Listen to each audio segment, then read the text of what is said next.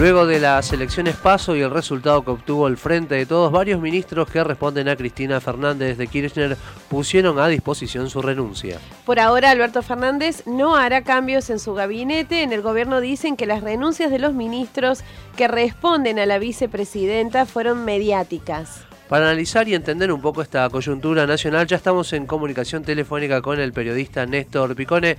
Néstor, ¿cómo te va? Muy buenos días. Javier Sismondi y Susana Álvarez te saludan desde Noticias al Toque. ¿Qué tal? ¿Cómo le va? Muy buenos días. ¿Qué tal? ¿Cómo estás? Gracias una vez más por sumarte con nosotros. Bueno, no hemos llegado a noviembre y ya se le están poniendo las cosas más que complicadas a Alberto Fernández. ¿Qué pensás que va a necesitar para poder llevar adelante estos dos años de gobierno restantes? Ante todo, parar la pelota eh, y hacer una reflexión un poquito más profunda. Lo que pasa es que en este mundo y en esta sociedad y en la Argentina está todo tan mediatizado que pareciera que parar la pelota es no hacer nada. Y parar la pelota es justamente eso.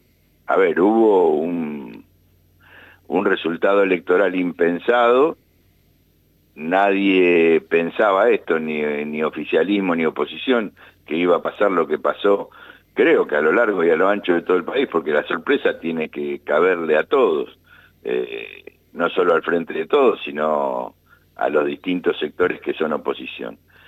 Y parar la pelota en un gobierno no está mal. A mí me ha tocado estar en crisis muy profunda. Yo era director de Telesur en, en Caracas, Venezuela, cuando perdió Chávez y se tomó 24 horas para salir a dar una respuesta y no dijo nada, ni ninguno de, sus ministros, ni nadie dijo nada. Cuando salió, salió, dice, bueno, perdimos, vamos a salir a gobernar, vamos a seguir gobernando, estas son las medidas que vamos a tomar, eh, perdimos esta... Ahora, hay que asumir una derrota, decir qué estamos viendo de esa derrota, eh, no, yo digo, me pongo en el lugar de los funcionarios y sobre esa base decir vamos a producir estos cambios y vamos hacia las elecciones del 14 de noviembre con toda la intención y voluntad de ganar.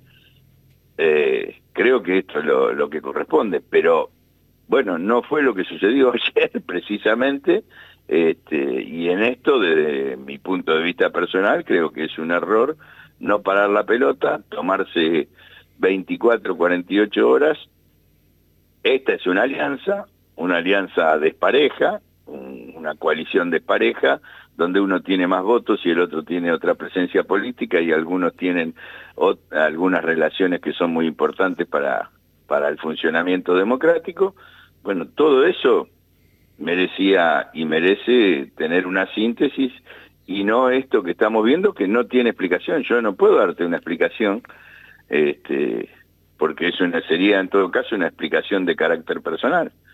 Eh, y esto necesita y merece una resolución política. Estamos en un mundo, como te digo, mediatizado, entonces no se puede salir a los medios a discutir y discutir con los medios, porque ustedes, nosotros, todos, este, utilizando los medios, podemos decir, y está pasando, cada uno lo que se le ocurre, y también cada uno va a ir dando la orientación política eh, de su pensamiento en la interpretación de esta crisis y llevarla para su para su lugar, para el que cada uno quiere. Eso está empezando a hacer la oposición justificadamente, ¿eh? no, no estoy echando, lo único que falta que le echemos de esto la culpa a la, a la oposición.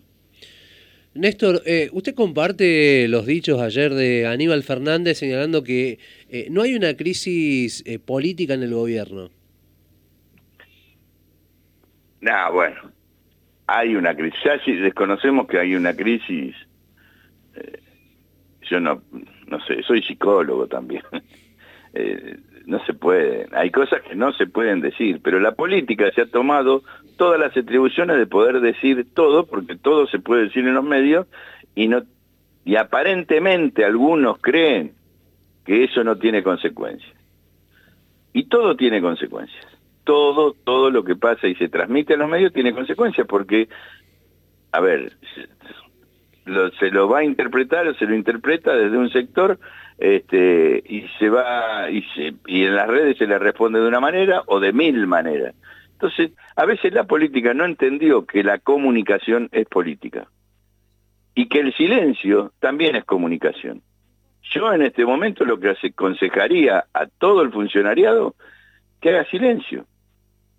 Busquen un encuentro y salgan con una posición unificada. Si pueden. Y si no, digan, se dividió. Y si no, digan... Ahora, esto crea mucha angustia en la gente, en cualquiera de los que escuchan, crea incertidumbre y no se le puede sumar incertidumbre a la que ya tenemos por la pandemia, por la crisis económica y por una crisis civilizatoria que vive el mundo y a la que no se le está encontrando respuesta. No se le está encontrando respuesta. Que se necesiten, a ver, una lógica. Para que la pandemia no siga, tiene que estar todo el mundo vacunado. vacunado. 7 mil millones de ciudadanos del mundo tendrían que estar vacunados. 7 mil y pico, no sé cuánto es eh, eh, la cantidad de seres humanos que tenemos en la Tierra. Bueno, ¿se está trabajando para que no? ¿Se está trabajando para que todos se vacunen? No. Se está trabajando para hacer negocios. Cinco o seis empresas hacen negocios con las vacunas. Muy bien. Entonces no se van a vacunar todos. Hay países donde no se vacuna nadie, o muy poquitos. Eso va en contra de la humanidad. Esa decisión va en contra de la humanidad. ¿Es posible? Y se está tomando, está sucediendo. Un día, uno de ellos que no está vacunado hace una generación de un nuevo virus y contagia al resto que se cree que está liberado de, esto. Es constante. Pero bueno, eso es lo que yo digo, la irracionalidad del sistema ha llevado a esto. El río Paraná tiene una bajante histórica, mucho más que la de hace setenta y pico de años. ¿Por qué? Porque son los ríos y los afluentes que van al río Paraná, y sin embargo lo que se postula es hagan una zanja más profunda para que puedan entrar los barcos. Si no perdemos plata los que exportan cereales.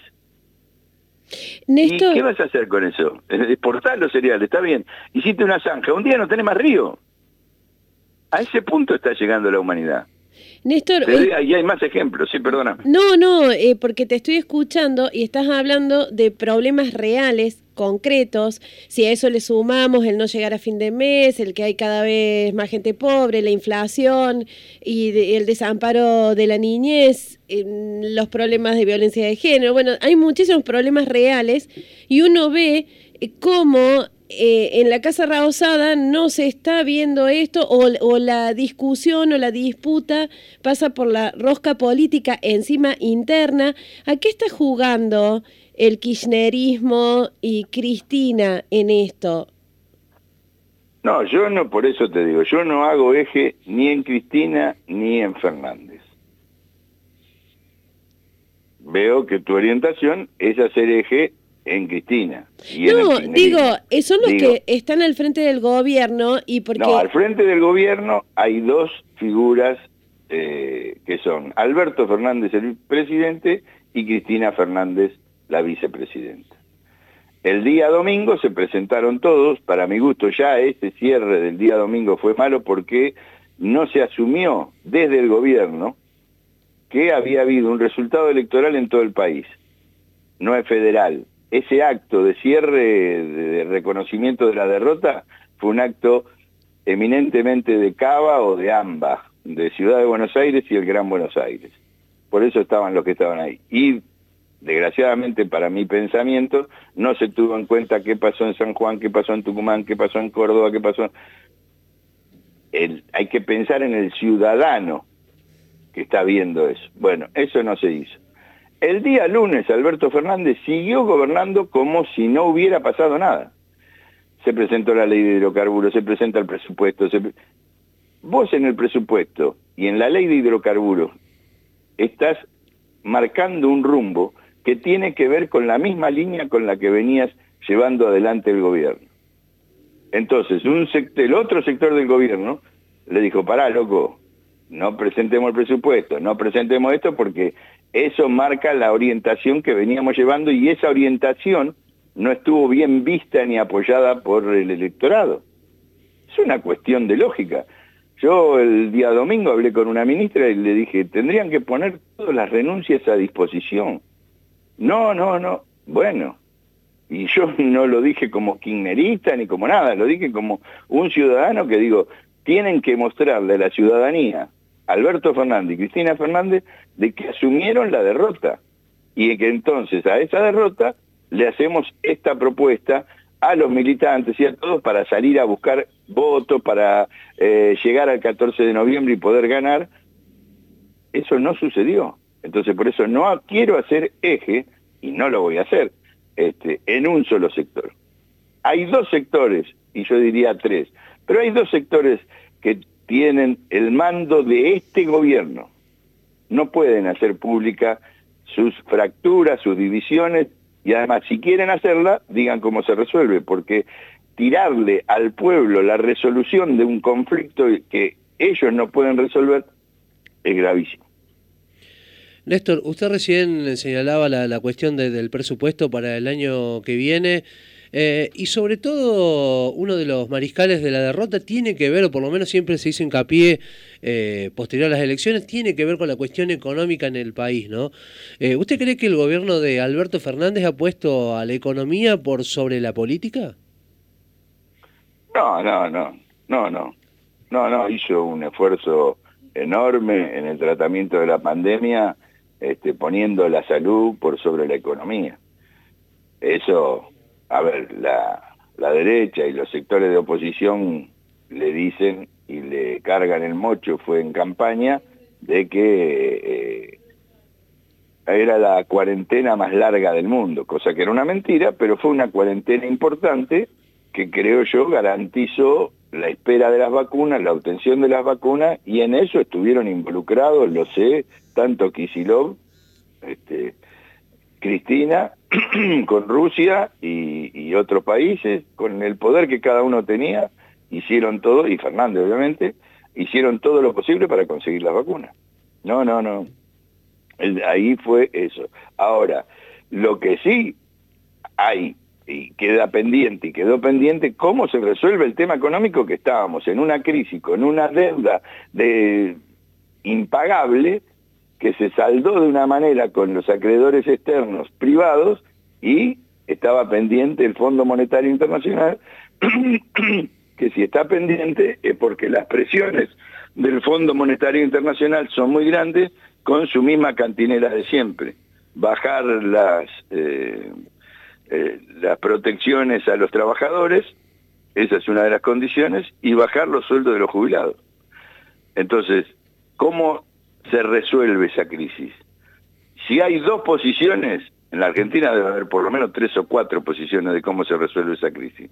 Los que nos endeudaron, paguen, porque los, los macristas dicen ustedes tienen que pagar, porque si aunque nosotros los hayamos endeudados, son ustedes los que tienen que pagar. De una locura demencial, otra locura más que vive la, la realidad política en la Argentina.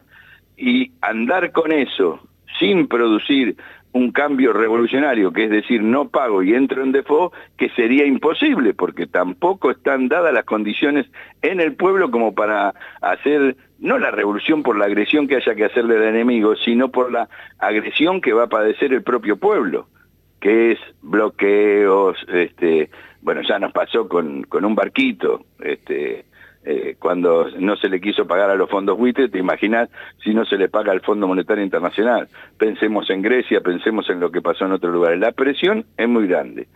La resolución es difícil y se venía llevando bien, por lo menos con debate. el, resultado electoral produce un shock que no pudieron resolver. Hasta el momento ni Alberto ni Cristina pudieron resolver. Pero son ellos, el presidente y vicepresidente.